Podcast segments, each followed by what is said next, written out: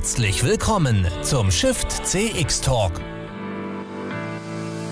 Gespräche zum Customer Experience Management von und mit Björn Negelmann. Das Format äh, Shift CX Talk ist unser wöchentliches Format, das begleitend zu unseren Konferenzen äh, läuft. Äh, wir sind Kongress Media, äh, betreiben die shiftcx.de und äh, auf dieser shiftcx.de haben wir unseren, ja, unseren Schlüsselkongress. Das ist die Shift CX, die einmal jährlich stattfindet, immer im Frühjahr und daraus abgeleitet jetzt im Digitalen haben wir noch verschiedenste Spezialveranstaltungen. Erst vor kurzem die Customer Journey Konferenz durchgeführt und äh, dort als Partner haben wir unter anderem auch Factory 42 dabei, die sich intensiv auch mit dem Thema zusammen äh, auseinandersetzen, wie können wir Marketing und Vertrieb noch besser auf die Reise mitnehmen zu einer besseren Kundenorientierung. Und da darf ich heute hier als Gast bei mir begrüßen die Frau Dr. Michaela Hamuri-Satzinger. Hallo. Hallo. Jetzt Hallo. blende ich mal ein. Schön, dich äh, hier bei uns äh, im Talkformat zu haben. Ja, schön, dass ich dabei sein kann. Freut mich sehr. Du bist ähm, die Geschäftsführerin. Neben dir gibt es auch noch einen Geschäftsführer. Ja, wir sind zu zweit eigentlich. Ja. Ja. Ähm, also äh, aus dem, aus der, äh, Teil der Geschäftsführung von Factory 42. Ihr seid ein, ein führender Salesforce-Partner in Deutschland, macht, macht sehr viele Projekte in diesem Bereich und äh, seid da schon lange dabei und wir haben auch verschiedenste Anknüpfungspunkte in der Vergangenheit schon gehabt, äh, macht spannende Projekte. Auch da äh, habe ich mhm. immer wieder die Chance, mhm. mal einen eurer Kunden bei uns zu haben. Mhm. Äh, und äh, wir wollen heute ein bisschen darüber sprechen, wo stehen wir beim Zusammenspiel von Marketing und Vertrieb auf dem Weg in eine stärkere Kundenorientierung. Aber vielleicht erstmal vorneweg, Michaela, wie geht's dir in der, dieser aktuell aufreibenden Zeit? Ja, es geht, es geht ganz gut, ja. Wir sind äh, im Prinzip mit unserem ja, Thema, das wir äh, haben, rund um ähm, Software oder Tools, die es helfen, im Prinzip digitale Prozesse in Unternehmen äh, zu etablieren, natürlich im Moment nicht ganz so stark getroffen wie andere Consultancy-Partner da das Thema ähm, digitaler Wandel natürlich durch, äh, durch die aktuelle Situation äh, noch weit stärker in den Köpfen unserer Kunden ist. Und wir sehen schon, dass fürs nächste Jahr auf alle Fälle sehr viel geplant ist. Ne? Also es Aber war es ist eine hektische mal, Zeit, oder? Es ist eine hektische. eure Kunden wollen ja jetzt sofort die Lösung umgesetzt haben oder brauchen sie jetzt sofort umgesetzt, oder nicht? Alle? Ja, das war jetzt eher im März, April, Juni. Da hat man schnell versucht, sozusagen auf bestehende Lösungen Lösungen zu bauen. Ja, zum Beispiel, wenn äh, man hat ähm, auch ohne Opt-in mal alle Kunden angeschrieben. Das hatten wir bei einigen B2Bs und sich sozusagen vorab entschuldigt äh, und gesagt, bitte Sie uns nicht ab. Aber wir erreichen euch im Moment nicht mehr, weil wir haben kein Opt-in bisher gebraucht, aber ihr seid alle nicht mehr im Office, wir erreichen euch nicht. Ja. Das hat eigentlich ganz gut funktioniert zum Beispiel. Oder man hat äh, eben schnell auf bestehende äh, Landingpages noch Formulare gebaut, wo man sozusagen mit dem Kunden in Interaktion treten konnte. Ne? Ähm, aber das waren dann keine lang ersonnenen Digitalisierungsprojekte, sondern Feuerlöschen. Und wir sehen, dass sozusagen jetzt ähm, für Anfang des Jahres man sich wieder zurücklehnt und sagt, wie machen wir es denn eigentlich richtig? Also, also, wir sind jetzt aus der Phase des Aktionismus raus, aus genau. dem hektischen Aktionismus. Ja, also bei unseren Kunden definitiv. Also ähm, ist man da jetzt ähm, wieder in ein ruhigeres Fahrwasser gekommen. Vielleicht auch, wenn man fürs nächste Jahr, man sieht ja auch sozusagen die Umfragen, Wirtschaftsbarometer und ähnliches, äh, zeigt zwar teilweise noch nach unten, aber die Aussicht ist ja schon da, dass man da aus dieser Phase jetzt mal wieder rauskommt. Jetzt auch wieder bergauf mit Impfungen und Co.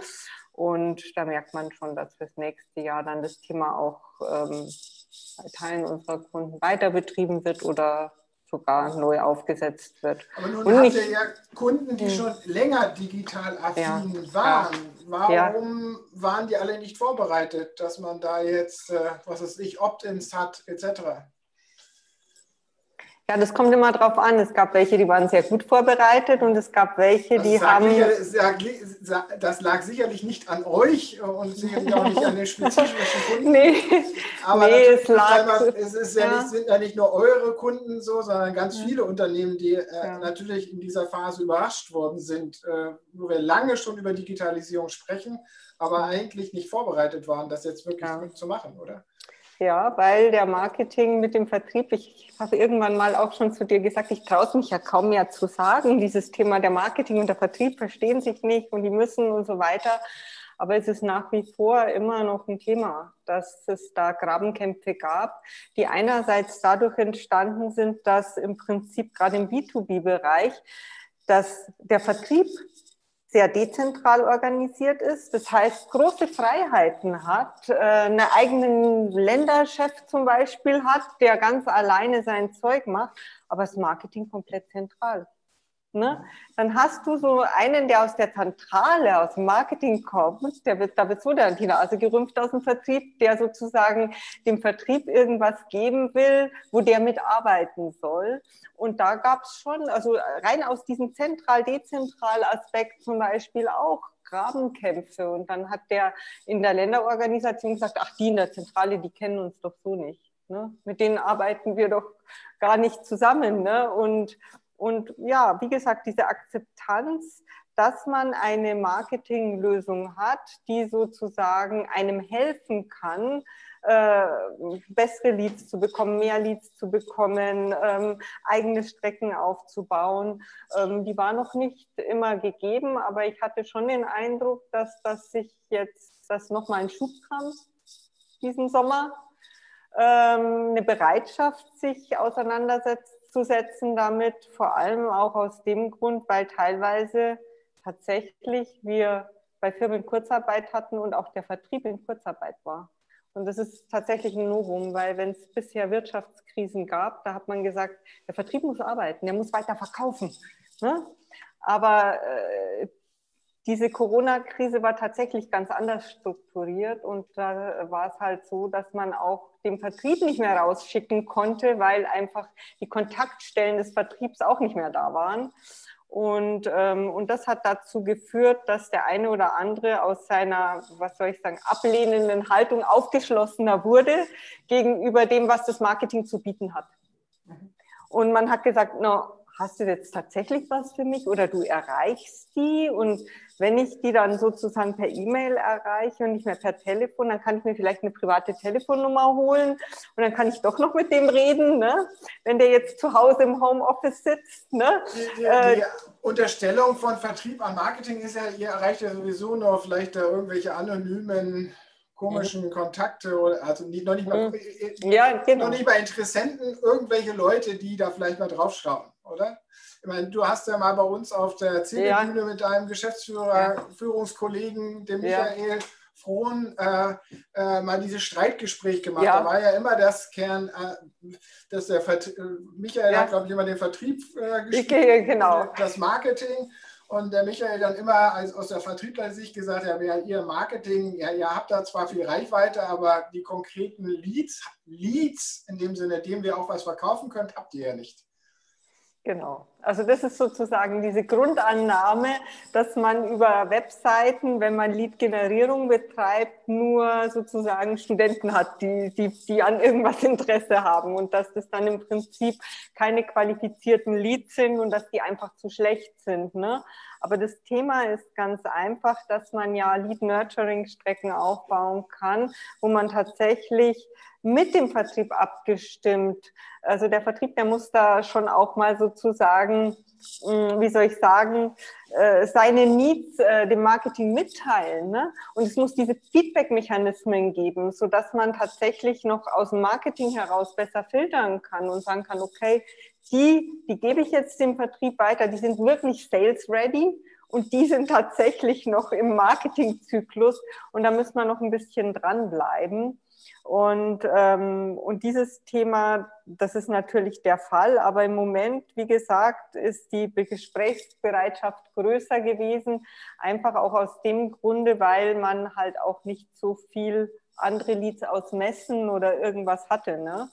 Der, Leads, äh, der, Vertrieb konnte nicht mehr seine eigenen Leads generieren. nein, die Messe war, Messe war ja nicht mehr da. Und man musste sich sogar im Prinzip zusammenfinden. Und da haben wir auch einen Kunden gehabt, der eben virtuelle Messen dann gemacht hat ne? und äh, virtuelle Formate. Und da musste der Vertrieb natürlich sehr eng dann auch mit dem Marketing zusammenarbeiten, weil die Infrastruktur hat das Marketing Gott sei Dank in dem Fall schon gehabt. Ja, also die waren schon digital gewöhnt und, äh, und konnte helfen, dass die sozusagen Neuprodukt-Launches, wir haben es gesehen bei der Rational, Frau Voss, die letztens gesprochen hat, die gesagt hat, oh je, wir hatten einen Neuprodukt-Launch, da haben wir sonst alle kommen lassen und zu uns eingeladen oder besucht. Mm, und jetzt mussten wir das virtuell abhandeln in insgesamt 36 Märkten. Und ähm, und auch dort war eben sozusagen vom belächelten Marketing sind die sozusagen dann plötzlich zu den Stars aufgestiegen, ne? weil die haben den Kunden noch erreicht. Und das merkt man schon, dass, äh, dass so eine kleine Krise manchmal ganz förderlich für die Zusammenarbeit sein kann. Ne? Diese ähm, starke Position die starke Position des Vertriebs äh, und diese Meinung, die wir jetzt eben gerade rübergebracht haben, äh, ist ja vorrangig erstmal ein typisches B2B-Merkmal. Ja. Ne? Äh, haben wir das auch noch in anderen Bereichen oder ist es in anderen Bereichen eigentlich schon? Weil ich meine, wenn man Salesforce und die Referenzlisten anschaut, dann gibt es natürlich auch die großen Konsumgüterhersteller, die auch die Marketinglösungen ja einsetzen. Da ist das doch alles schon gelöst, oder nicht? Oder dann doch nicht? Ja, da hat man natürlich jetzt keinen Vertrieb in dem Sinne, sondern man hat halt Filialen und Standorte. Und äh, da hat man eigentlich ein ähnliches Problem, weil dort geht es halt dann darum, im Prinzip dass äh, die Filiale abgeschnitten ist. Also wir haben einige Kunden, das muss nicht nur Consumer Goods sein, sondern also Consumer Goods ja oder eben Retail ganz klassisch. Ne, haben wir einige, die haben 280 Filialen in Deutschland und sagen, oh je, das Offline- und das Online-Geschäft, das haben wir noch nicht wirklich verbunden. Ne? Und was der da online äh, macht, das ist ja bloß ganz wenig und äh, ach, Kaufdaten aus dem Offline-Shop und aus dem Online-Shop, das kriegen wir nicht zusammen. Also auch da gibt es den Bruch zwischen dem Verkauf, also in dem Fall spricht man nicht vom Vertrieb, sondern vom Verkauf äh, und, und eben dem Marketing. Nur die, das äh, Gewichts- oder das ähm, Kräfteverhältnis ist genau andersrum. Während im B2B-Bereich ähm, in den meisten Fällen, nicht immer, aber in den meisten Fällen der Vertrieb sozusagen äh, das Geld verdient und sozusagen die großen Budgets hat, hat im B2C-Bereich das Marketing. Ne? Ähm, und ähm, dadurch, dass größere Budgets da sind, kann man natürlich auch entsprechend im Marketing und in diesem Journey Management mehr aufsetzen. Aber wie gesagt, nach wie vor haben Sie alle das Problem, wenn Sie nicht Kundenloyalitätsprogramme haben, Kundenkartenprogramme äh, einsetzen, sozusagen diese Filiale noch mit dran zu kriegen. Also Sie haben nie den 360-Grad-Blick auf den Kunden, immer bloß irgendwie so einen 50-Grad-Blick. Oder 60. Schöne, schönes Stichwort, 360 Grad. Mhm. Äh, gehen wir mal auf die technologische Seite. Mhm. Ich meine, auch das diskutieren wir nicht seit gestern. Ne? Mhm. Also, dass wir 360, also ja, ja. Äh, wir halten jetzt fest, es gibt organisatorisch Ressentiments von der einen zu der anderen Seite und mhm. umgekehrt. Ja. Äh, da kann es sein, dass äh, man in der Abstimmung oder mhm in der Informationsweitergabe oder irgendwie in den Aktivitäten nicht zusammen, aber eigentlich müsste doch datentechnisch alles schon zusammengewachsen sein, oder nicht? Schön wäre es, ja. Schön wäre es. Also das ist auch organisatorisch gewachsen, weder im B2C noch im B2B wirklich bei vielen Unternehmen der Fall. Ähm, ich sehe im Moment fast größeres Potenzial in, also ein Pure Online-Player, der hat den 360-Grad-Blick, ne? Zalando oder so, ja, die haben Online-Store und machen Advertising. Da gibt es auch die Tools und die Lösungen, die das unterstützen. Ähm, sobald man sozusagen einen Offline-Channel mit drin hat, äh, tun sich viele schwer. ähm, diesen 360-Grad-Blick zu erreichen. Und wenn sie ihn erreicht haben, dann tun sie sich schwer, wirklich mit den Daten so umzugehen, dass sie auch darauf kapitalisieren. Ne? Also da ist nach wie vor sozusagen Nachholbedarf da, weil äh, man natürlich viele Daten sammeln kann und zusammenbringen kann, aber die Intelligenz daraus zu generieren, sozusagen daraus das auch zu umsetzen, zu transferieren, dieses Wissen, das in den Daten steckt, ähm, das, ist, das gelingt nicht jedem oder das gelingt nur sehr, sehr wenigen. Ne? Also, die Datenorganisation denn schon ausreichend? Also gerade wenn man sagt, man hat schon vielleicht ein einen einigermaßen zusammengewachsenen Ansatz. Ist denn die Datenorganisation äh, schon gelöst? Weil das, wie stellt ja, auch immer wieder, es sind ja ganz unterschiedliche äh, Datenentitäten, wenn man von einem Lead spricht und versus von einem anonymen Interessenten noch spricht. Also der eine kann mit seiner GMX-Adresse daherkommen und der andere hat schon irgendeine Firmenadresse als E-Mail-Kontaktdatum. Ja, das Identity Management ist tatsächlich ein großes Thema, auch in allen unseren Projekten, weil ohne ein Identity Management kriegt man die Daten überhaupt nicht zusammen. Und es gibt tatsächlich, es gibt schon so Lösungen, Datenbanklösungen, CDPs heißen die, die bieten Standardkonnektoren zu allerlei äh, ähm, Social Media und ähnlichen, so dass die Daten tatsächlich auch im richtigen Format importiert und analysiert werden können. Dadurch, dass es so ein Standardkonnektor-Ding für so ein Twitter und für so ein Insta und für sonstiges hat und dann vielleicht noch ein Salesforce dran, ne? Nichtsdestotrotz ähm, haben unsere Kunden immer auch noch Datenquellen, die eben anders strukturiert sind. Ne? Und diese anders strukturierten, wenn du dann noch reinbringst, da entsteht dann sozusagen der Aufwand. Die, die Excel-Liste ja, von der letzten äh, von der letzten Messe halt. Die Mailbox, ja, die Mailbox eines Vertriebsleiters, ja. Äh, ja, also und äh, da kann man dann auch einen LinkedIn-Connector haben, aber wenn das unstrukturiert, also es ist immer noch eine gewisse Arbeit dabei. Ähm, aber wir nähern uns dem Ziel. Man sieht schon, dass es einige äh, Tools auf dem Markt gibt in diese CDP-Richtung, die, die schon da jetzt auch, also es, es nähert sich. Es nähert sich. Ähm, um im Prinzip ähm, auch AI draufzusetzen und tatsächlich ähm, dann Empfehlungen zu geben oder ein ordentliches Scoring zu machen für Vertriebsservice oder ähnliches. Ich habe jetzt hier gerade mein Problem, dass ich hoffe, du hörst mich. Ich höre dich nämlich gerade nicht. Irgendwie okay. ist mein. Doch, jetzt bist du wieder da. Irgendwie bin ich hier auf ja? falsch draufgeklickt. Das war mein Bild weg. Ja, technisch ist. Äh, wir haben noch ein technisches Problem anscheinend, ne? oder? Wie war das nochmal? Äh, Hallo, hörst du mich? Ist sozusagen das, der Spruch des Jahres 2020. Ja. Genau. Können Sie mich hören? Ja.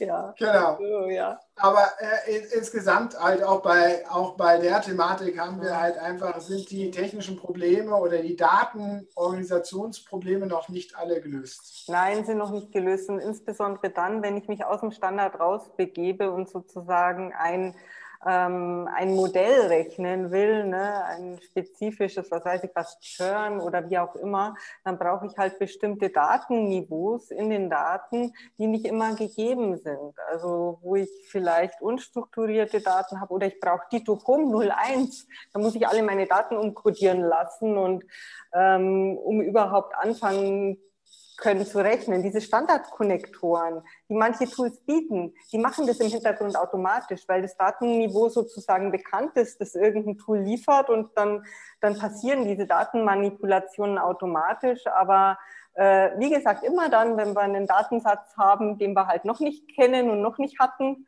oder, äh, oder der Kunde nochmal ein System hat, das nicht so bekannt ist, fängt man halt wieder an, das sozusagen so einzubinden, dass es überhaupt wertstiftend genutzt werden kann. Ne?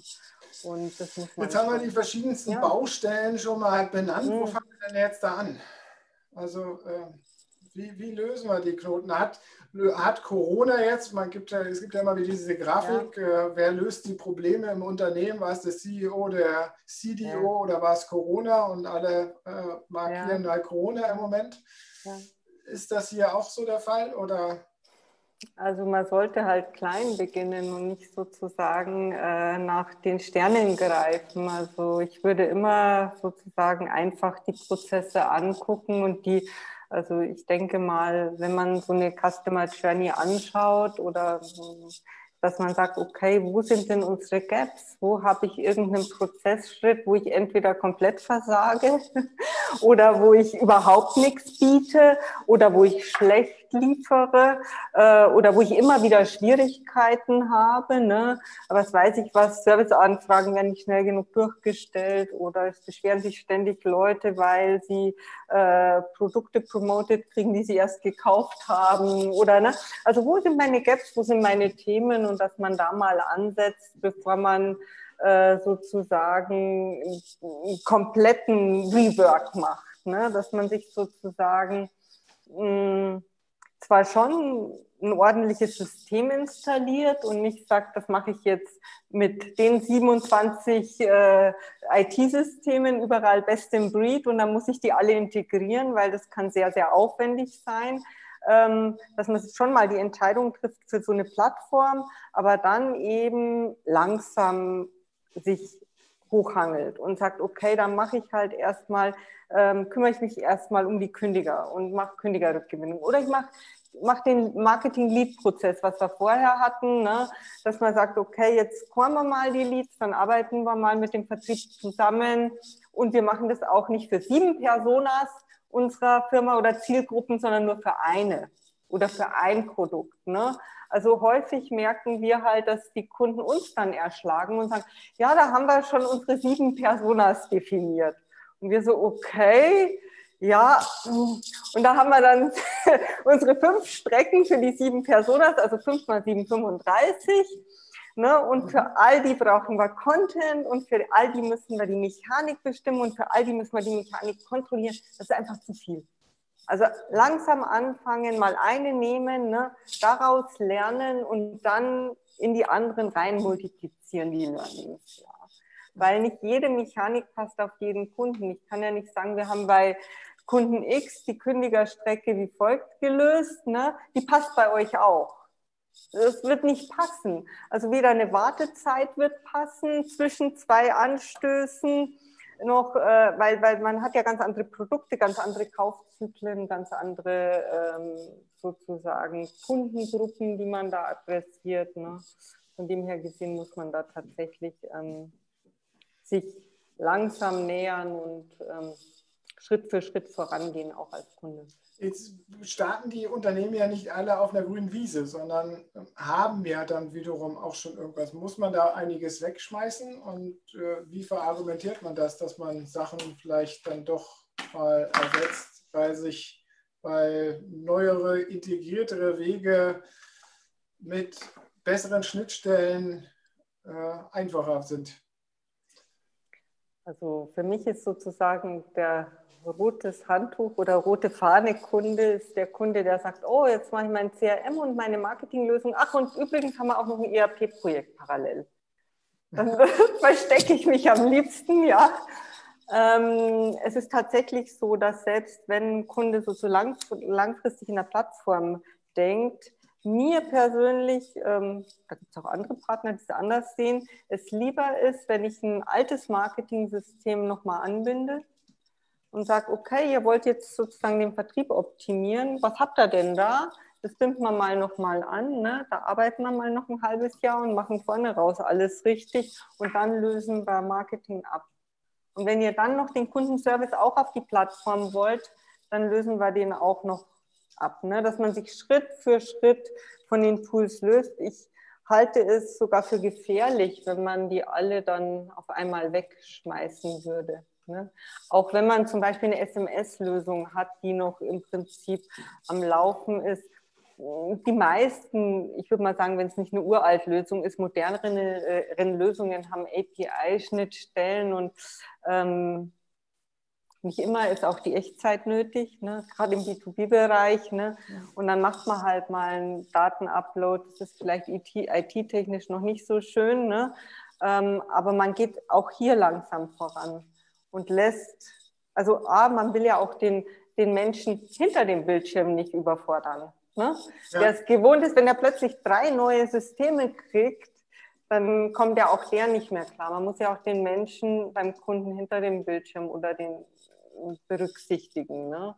Und aus dem. Grunde schalten wir in den seltensten Fällen alles gleich oder mehrere gleichzeitig. Aber wir haben ja vorhin schon gesagt oder auch rausgearbeitet, dass äh, das Zusammenspiel oder das Identity Management ja ein ganz wichtiges mhm. Thema ist. Äh, wie kann ich das dann, dann auch über diese Altsysteme? Also ich stelle es mir immer schwierig vor, äh, dass da gibt es in jedem System äh, das Datenformat, da das Datenformat, dann wird das ja ein mega Integrations- oder äh, Datenrestrukturierungsprojekte. Also äh, ist es da nicht manchmal einfacher, dann doch zu sagen, okay, kommt, jetzt starten wir auf der grünen Wiese? Bei einem Startup ja, bei einem größeren gewachsenen Unternehmen ist es teilweise tatsächlich schwierig und wir kommen ums Datenmapping nicht ran. Also die klassische E-Mail-Lösung hat einfach nur die E-Mail-Adresse als Unique Identifier Punkt. Ne? Da gibt es halt die E-Mail, ja. Und, äh, und äh, andere haben halt ähm, sozusagen andere IDs, äh, sozusagen eine, eine Telefonnummer, eine Ne? Kann ja auch eine sein, ja. ja. Äh, oder eine postalische Adresse oder wie auch immer. Oder einfach eine Kundennummer, wenn der schon Kunde ist. Ne?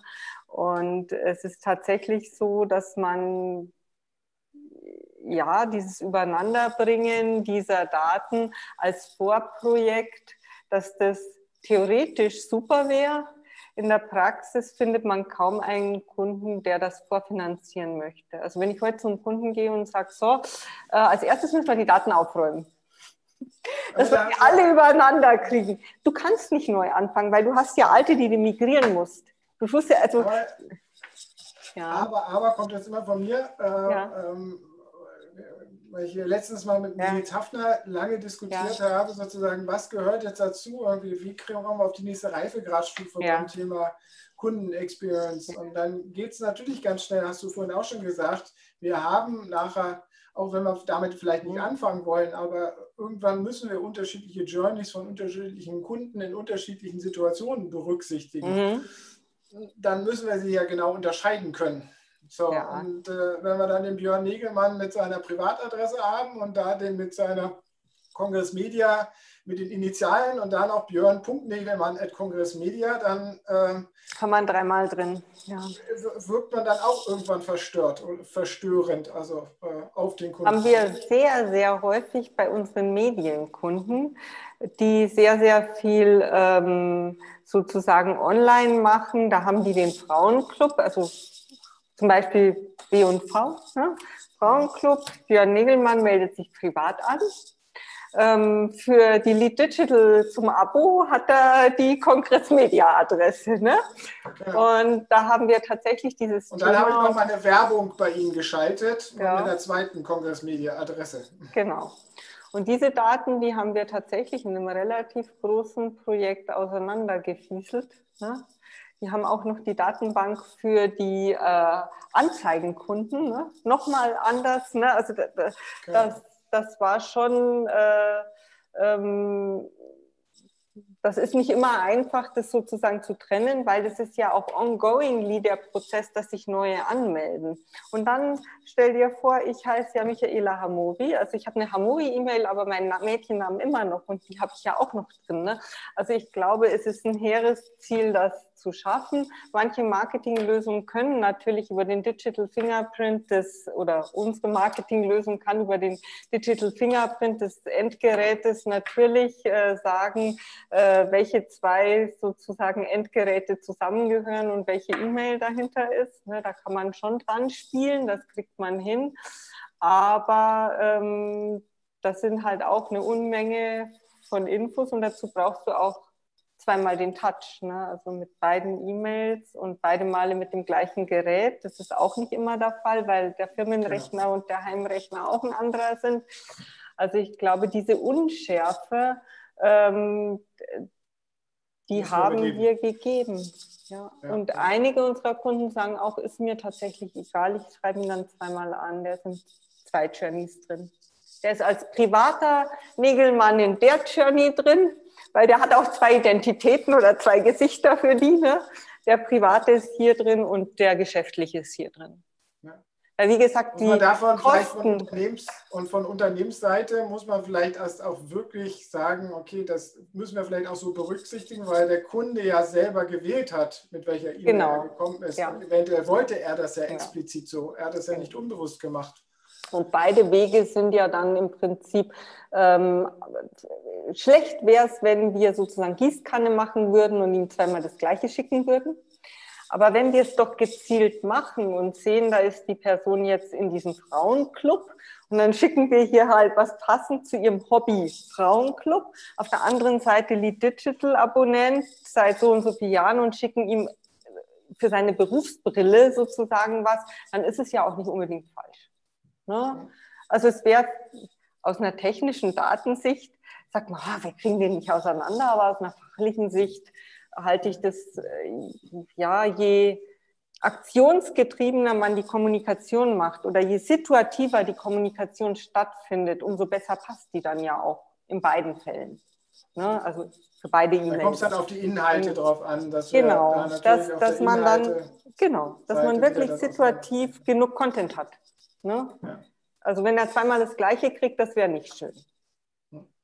Also da ist passt ganz gut noch eine weitere Frage dran an, dass mhm. wir natürlich diese Attributierung, mhm. äh, die wir da brauchen, äh, bei Marketing und Vertrieb oftmals sehr unterschiedlich läuft. Also da hat man ganz unterschiedliche Attributswelte. Der Vertriebler ist natürlich stärker in so äh, ja, äh, vertriebsbeschreibenden äh, mhm. ja. Attributen unterwegs und der Marketingmensch natürlich mehr in den äh, in den Journey-Attributen oftmals natürlich, äh, die die Journey charakterisieren.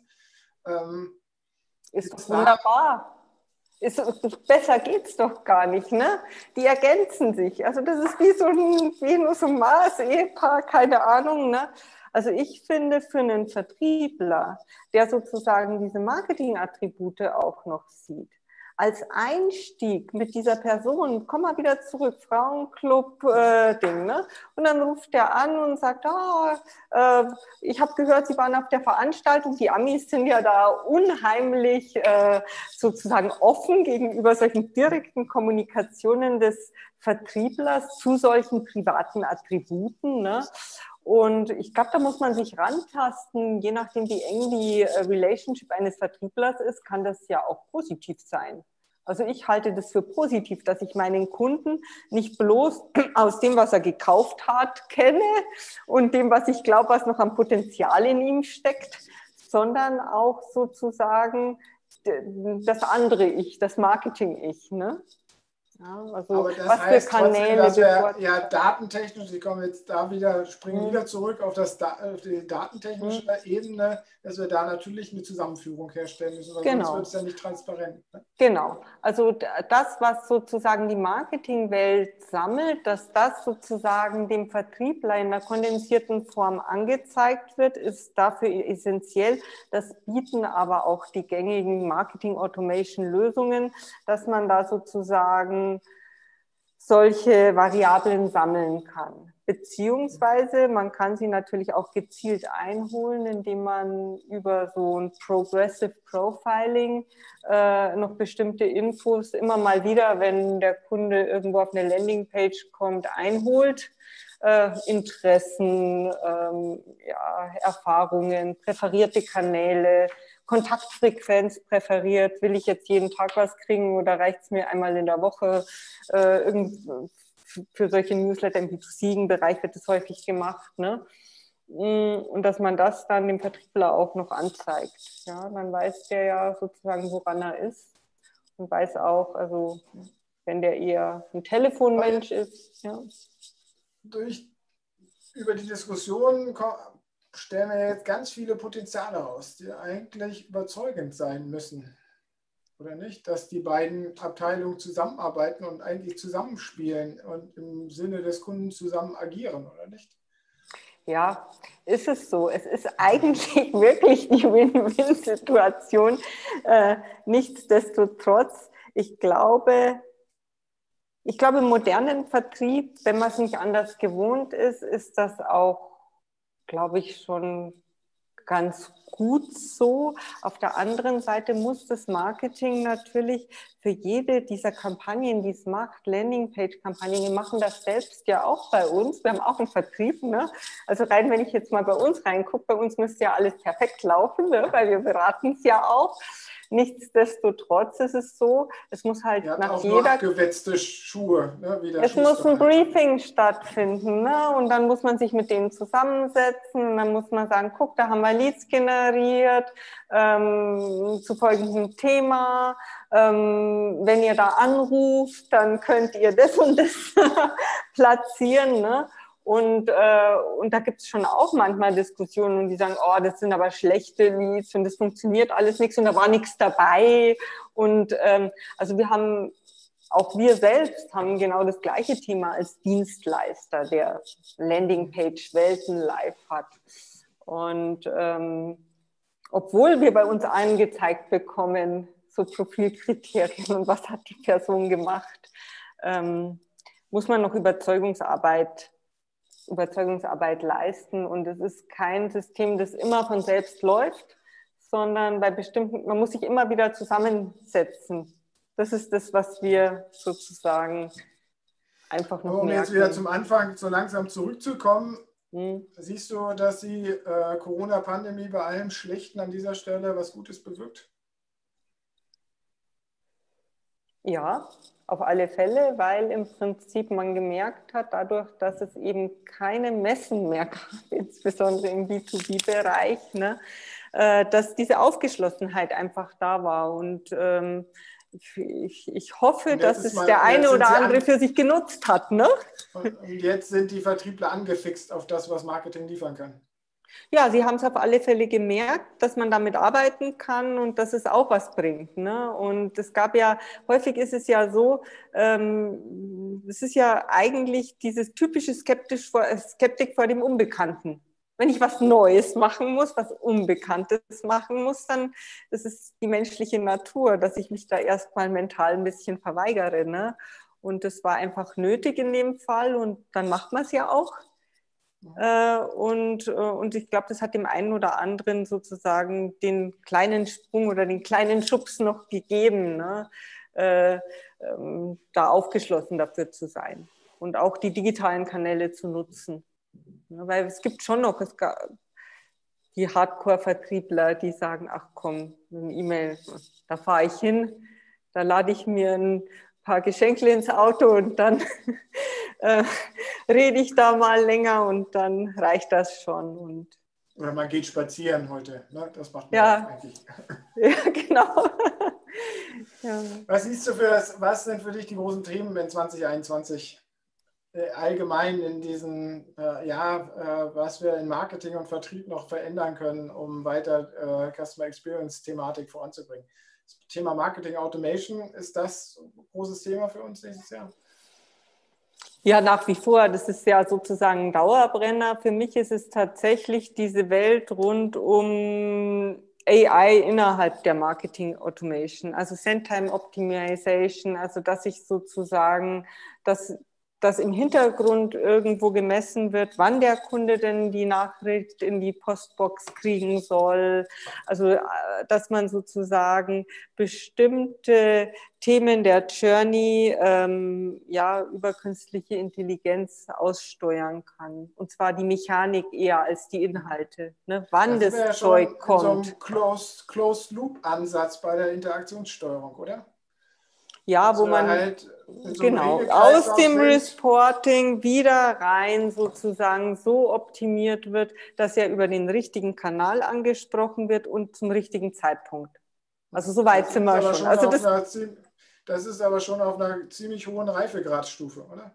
Also ja, also da jetzt, jetzt das Produkt, ja, das ist das Produktportfolio, das wir haben, wo es das jetzt automatisch macht. Also Salesforce hat ja diesen Einstein drin und da für die Marketing Cloud und da haben die wirklich sehr, sehr viele solche Funktionalitäten jetzt schon reingebaut und die funktionieren. Also die sind sozusagen, da müssen wir nichts mehr basteln oder nichts mehr dran bauen oder rechnen, sondern äh, das ist als ein Standard-Feature drin.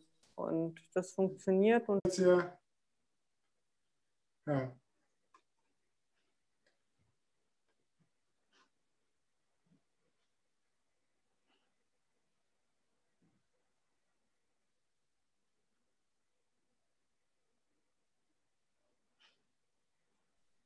So. Wir wurden jetzt hier irgendwie rausgeworfen. Ja, rausgeworfen. Der Stream läuft aber noch. Zum Glück ist ja da doch eine gewisse Latenzzeit im Stream. Ja. Das heißt, es ist unterbrechungsfrei weitergegangen. Die Leute äh, sehen mich nur hier gerade fragend in die Luft äh, guckend, aber ähm, ja, äh, jetzt bin wieder da. Stream, bin wieder da. Auch wieder da. ich weiß nicht, wie lange es ging, aber auf alle Fälle ist für mich dieses AI innerhalb der Journeys Thema und zwar als Standardfunktion sozusagen das, wo es hingeht. Ich glaube, wenn da Kunden noch Modelle rechnen müssen, dann wird das alles viel zu aufwendig in der Administration. Das, was äh, da sozusagen, und da kommt ein Feature nach dem anderen dazu mit jedem Release. Ähm, und ähm, ich denke mal, darauf kann man dann eben schon mal ein bisschen diesen Closed Loop üben. Ja. Sehr schön. Jetzt sind wir irgendwie aus dem Gespräch rausgekommen. Und ja. von daher würde ich jetzt auch sagen, dass wir. Es ist zwölf äh, nach, ja. dass wir zum Ende kommen. Ja. Ich danke dir für äh, das spannende Gespräch. Ich denke mal, wir haben einen ganz schönen Rundumschlag gemacht. Mhm. Was sind die großen Probleme, mit denen man sich beschäftigen kann? Äh, äh, man hat gehört, dass du einiges an an Frustrationen in diesem Zusammenspiel schon gelernt hast und durch aushalten musstest und da immer wieder als dazwischen stehen musstest, eventuell. Und äh, wenn es da draußen Zuhörer ja. gibt, die auch solche Frustrationen haben, können sie sich sicherlich mit dir gerne austauschen. Ja, können sich gerne mit mir austauschen, also weil da kann man tatsächlich auch ein bisschen gegenwirken an der einen oder anderen Stelle, weil wir haben also wie ich am Anfang schon sagte, es kommt tatsächlich an, wir haben Firmen, mit denen wir arbeiten, die sind sehr erfolgreich und kriegen das sehr gut hin und andere, das gibt es noch mehr Konflikte und da kann man gerne sich mal drüber unterhalten, wie man vielleicht solche Konflikte so klein wie möglich hält. Also das, was Michael und ich mal so gespielt haben, ne? wie man das äh, minimiert. Ja. Super. Prima. Vielen Dank, Michaela, Danke dir, für Björn. deine Zeit heute Nachmittag. Sorry für dass wir halt hier irgendwie rausgeworfen wurden und oder dass es zusammengebrochen ist. In diesem Sinne, ich freue mich, wenn wir uns nächste Woche äh, wieder sehen. Es geht Freitag. natürlich nächste Woche äh, weiter mit unserem äh, Shift CX Talk für alle, die zuschauen. Ich äh, gucke gerade noch mal, wollte noch mal verifizieren, aber ich bin der Meinung, wir bleiben beim CRM-Thema nächste Woche. Nee, nächste Woche wechseln wir mal zum Chatbot-Thema. Da haben wir den Harald Huber im, äh, im, im Chat. Äh, nächste Woche 15.30 Uhr. Die Woche drauf haben wir dann wieder CM-Thema. Da dürfen, haben wir, darf ich hier den Ralf Korb begrüßen äh, und den Thomas Wieberneit, wo wir nochmal über CRM-Thematik sprechen wollen. In diesem Sinne, bleibt gesund bis dahin, äh, schaut wieder rein. Jetzt sind wir jetzt alle im Lockdown, können wir wieder mehr äh, Videokonferenzen zuschauen.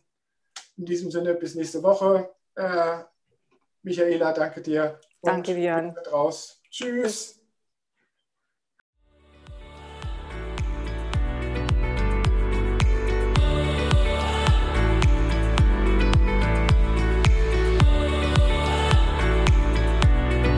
Das war der Schiff CX Talk mit Björn Negelmann von Congress Media. Mehr zu Schiff CX auf der Website schiffcx.de.